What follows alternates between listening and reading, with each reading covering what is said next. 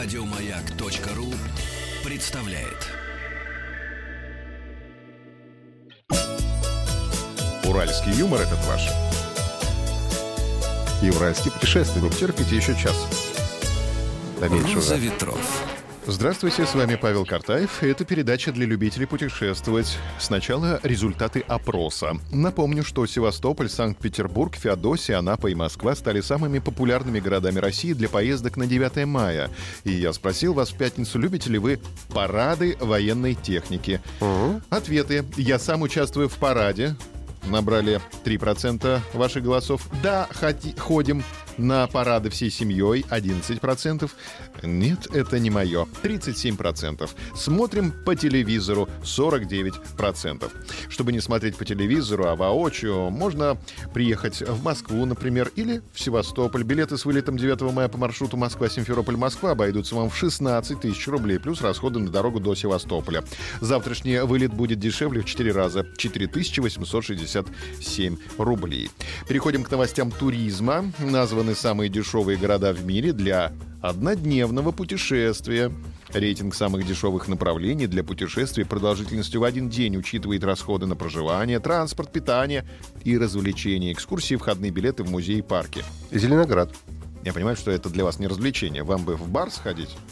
Да, и это тоже. Замкнула тройку лидеров турецкая Анталия. Здесь потребуется 75 евро, 5500 рублей в день на стандартные туристические расходы. Второе место в списке досталось столице Мексики, городу Мехико, где за 72 евро, 5300 рублей можно прекрасно провести один день отпуска.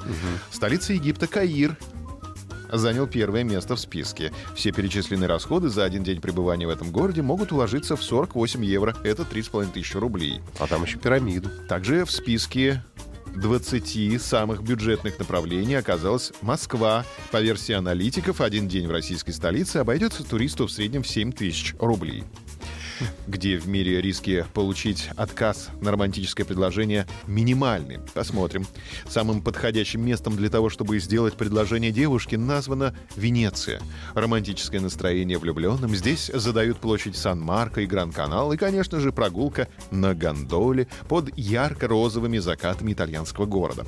Почетное второе место досталось Парижу, где, кстати, ты побывал. Недавно, да. Французская столица известна как город любви. В какой бы его части вы ни оказались, вы увидите, как влюбленные парочки бездельничают в ухоженных садах, наслаждаются друг другом при свечах в винных барах или ресторанах и прогуливаются под руку по набережной Сены на закате. А если попадете в субботу, то, возможно, увидите и желтых жилетов, которые громят Елисейские поля. Другое место, отлично подходящее для такой важной жизненной ситуации, находится в Тихом океане. Преклонить колено рекомендуют на Гавайях. Острова известны своими потрясающими рассветами и закатами, а благодаря блестящим песчаным пляжам, многоцветным коралловым рифам и изумрудным водам океана Гавайи вообще стали синонимом рая. Да и деваться ей оттуда некуда, в общем-то. Опрос запускаем сегодня, завтра посмотрим результаты. Вы или вам делали романтическое предложение в путешествии? Да или нет? Пройдите в нашу группу ВКонтакте.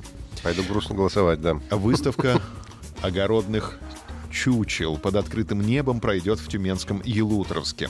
В конкурсе «Чучело огородное» смогут принять участие все желающие, семьи с детьми, школьники, студенты, команды, предприятий или учреждений. При этом участники конкурса смогут представить несколько работ. Главное, чтобы чучело было не менее метра высотой, изготовлено из прочного материала, так как все работы с 4 по 7 мая будут представлены на выставке под открытым небом в туристическом комплексе Елутровский острог развиваем внутренний туризм. И э, новость из мира иного. Беларусь открыла зону отчуждения Чернобыльской АЭС для туристов. Сформированы два маршрута, подобраны площадки, дороги с усовершенствованным покрытием и в целом просчитаны те дозы, которые могут получить граждане. Доза радиации, которую может получить турист, находясь один день в зоне отчуждения, будет меньше полученной от перелета. Экскурсия расскажет о жизни зоны, научной работе в заповеднике и покажет дзикую природу. Места в белорусской зоне отчуждения по-настоящему дзикие. Люди здесь давно не живут, а природа уникальна. Местность примечательна своим ландшафтом, заброшенными деревнями, где поселились лесные звери. Всего выселенных деревень в этой зоне насчитывается более 90. Пилотный проект уже опробован. В белорусской зоне отчуждения прошла первая официальная экскурсия для туристов, а вскоре посетителей начнут возить на регулярной основе. Стоимость экскурсии для группы из пяти человек находится в пределах 340 белорусских рублей. Это около 200 долларов. Не забудьте пройти опрос в группе «Маяка ВКонтакте». Я спросил вас, сегодня делали ли вы или вам романтическое предложение в путешествие. Опрос посвящен любви. Результаты посмотрим Чему завтра. еще? Там же в комментариях оставьте свой отзыв о путешествии и подпишитесь на подкаст «Роза ветров». А на сегодня у меня все. Еще больше подкастов на радиомаяк.ру.